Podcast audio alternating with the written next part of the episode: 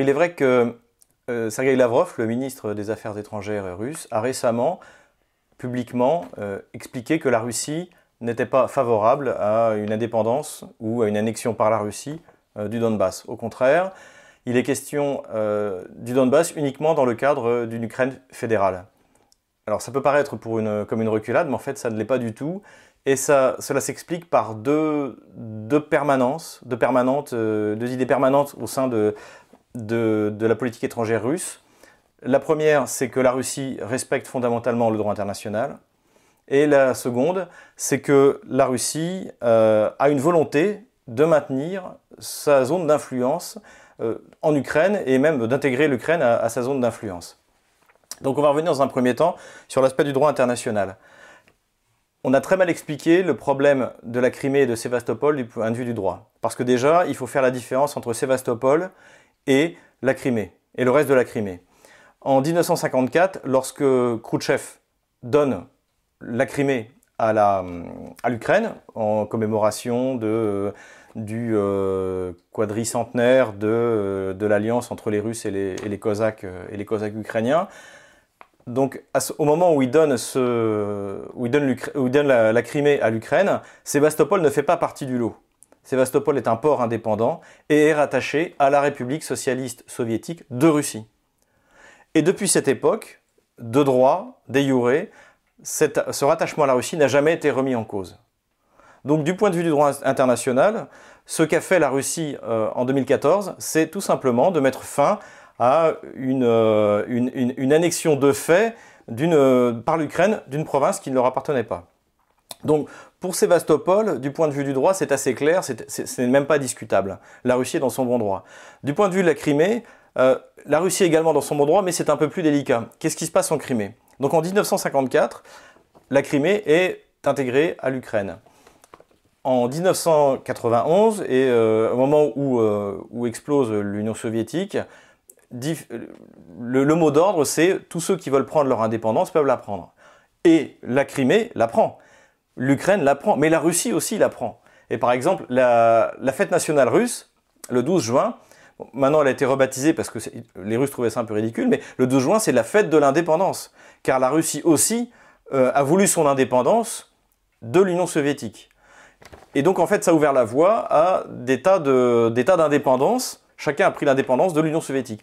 La Crimée, donc en, en janvier 1992, prend son indépendance de l'Union soviétique. Mais cette indépendance est euh, annulée par l'Ukraine, par Kiev, qui décide, oui, on reconnaît votre indépendance, mais au sein de l'Ukraine. La même année, au mois de mai, le Crimée dit oui, mais nous on fait la déclaration d'indépendance, on est indépendant, euh, on est indépendant, complètement indépendant, et l'Ukraine annule, annule cette, indépendance de, nouveau. Donc qu'est-ce qui s'est passé en fait? C'est que l'Ukraine a annexé, euh, au contraire du droit non seulement des peuples à disposer d'eux-mêmes, mais même du droit international, a annexé la Crimée et a annexé Sébastopol. Donc l'Ukraine l'annexe euh, pas militairement, mais de fait. Et ce qui se passe aussi, c'est que la Russie laisse faire. Euh, souvent, les, analystes, euh, les analystes qu'on voit beaucoup dans les médias, comme, comme Alexandra Goujon ou Thomas Gomard, citent le mémorandum de Budapest. Qu'est-ce que c'est que le mémorandum de Budapest? C'est le mémorandum où la Russie reconnaît les frontières, dit qu'elle est garante des frontières de l'Ukraine, à condition que l'Ukraine renonce à l'arme nucléaire. Mais dans le texte, et j'invite les, auditeurs à aller le vérifier sur, Wikipédia ou sur n'importe quel texte, dans le texte, les frontières de l'Ukraine ne sont pas précisées. C'est-à-dire que, et dans l'esprit des Russes, les frontières incontestables de l'Ukraine, c'est les frontières actuelles sans la Crimée et Sébastopol. D'ailleurs, Sébastopol a conservé au sein de la Fédération de Russie son statut d'autonomie et a le même statut que Moscou ou que Saint-Pétersbourg, qui sont de euh, grandes villes de Russie.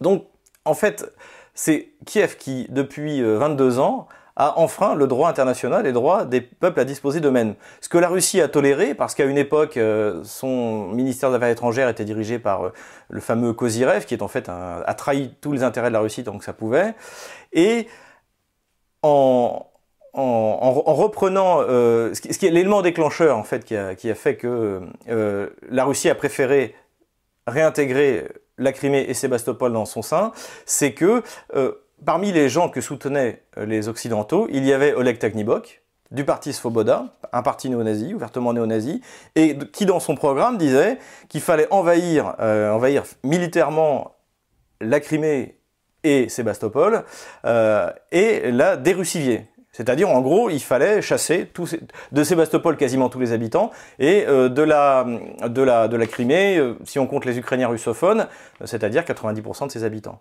Donc il était évident que la Russie ne pouvait pas accepter ça. Et à ce moment-là, elle a mis fin à cette espèce de statu quo qui faisait qu'elle acceptait que l'Ukraine, en permanence, enfreigne non seulement le droit des peuples à disposer d'eux-mêmes, mais même le droit international.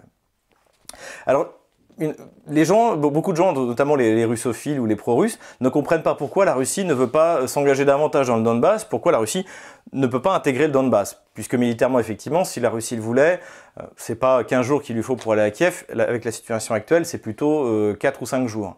Donc la Russie pourrait militairement, bien sûr, non seulement rentrer dans le Donbass, mais même arriver jusqu'à Kiev. Mais pour la Russie, le problème n'est pas là. La Russie veut conserver l'Ukraine à l'intérieur euh, de sa zone d'influence. Et c'est pour cela qu'aujourd'hui, l'Ukraine ne survit, notamment du point de vue énergétique, que grâce à la Russie.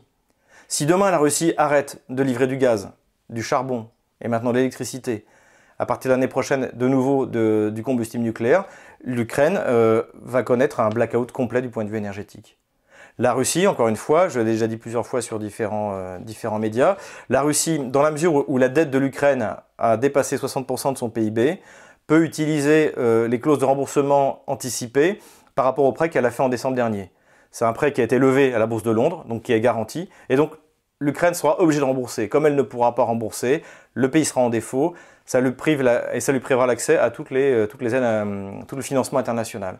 Donc la Russie, en fait, a entre les mains la possibilité de mettre à genoux économiquement l'Ukraine en l'espace de 24 heures. Elle ne le fait pas. Pourquoi? Parce qu'il y a des raisons humanitaires. Euh, beaucoup de Russes ont encore des, de la famille, des amis en Ukraine, et donc ces Russes-là ne comprendraient pas que la Russie, tout d'un coup, la, mère, la petite mère Russie nourricière ne, ne, vienne pas au secours de, ces populations-là. Et en plus, elle ne veut pas porter de responsabilité sur le malheur qui va s'abattre de manière irrémédiable sur l'Ukraine. Donc il faut voir ce refus euh, de la Russie d'intégrer le Donbass ou de reconnaître son indépendance, non pas comme une reculade ou comme euh, un résultat des pressions occidentales, mais comme au contraire une volonté de la Russie de revenir et de faire en sorte que l'Ukraine reste dans sa zone d'influence, puisque culturellement, historiquement, elle fait partie de sa zone d'influence, que les liens linguistiques, culturels sont, euh, sont malgré la, propagande massive euh, des, des, Occidentaux, ne, ne, peuvent pas être détruits aussi facilement. La, seule chose euh, à laquelle la Russie tient, c'est la fédéralisation pour différentes raisons, parce que je pense que la Russie veut mesurer son aide après euh, vis-à-vis des différentes régions, qui de toute manière, elles seront abandonnées par les Occidentaux. L'Union européenne va abandonner l'Ukraine, c'est irrémédiable, c'est, on peut le dire maintenant. Et il est évident que la Russie aussi veut isoler la partie dangereuse de l'Ukraine, c'est-à-dire la partie euh, où on apprend à partir de 5 ans aux, enfants euh, qu'il faut, il faut tuer les Russes, euh, où on, les fait danser autour des effigies de Poutine en train de brûler, enfin toutes ces choses qu'on a montrées sur Internet. Donc il y a une partie arriérée de l'Ukraine qui est d'ailleurs bien plus polonaise qu'ukrainienne, c'est la partie, la, la, Galicie, la Volhynie. Donc c'est cette partie que les Russes aimeraient voir isolés par une fédéralisation, et pourquoi pas à terme un rattachement à la Pologne, hein, après tout, ils sont bien plus polonais qu'ukrainiens, euh, de rattacher ces gens-là euh, et leur éviter de répandre, comme ils l'ont fait dans le cadre de Maïdan, leur, haine euh, anti-russe et totalement irrationnelle dans l'ensemble de l'Ukraine.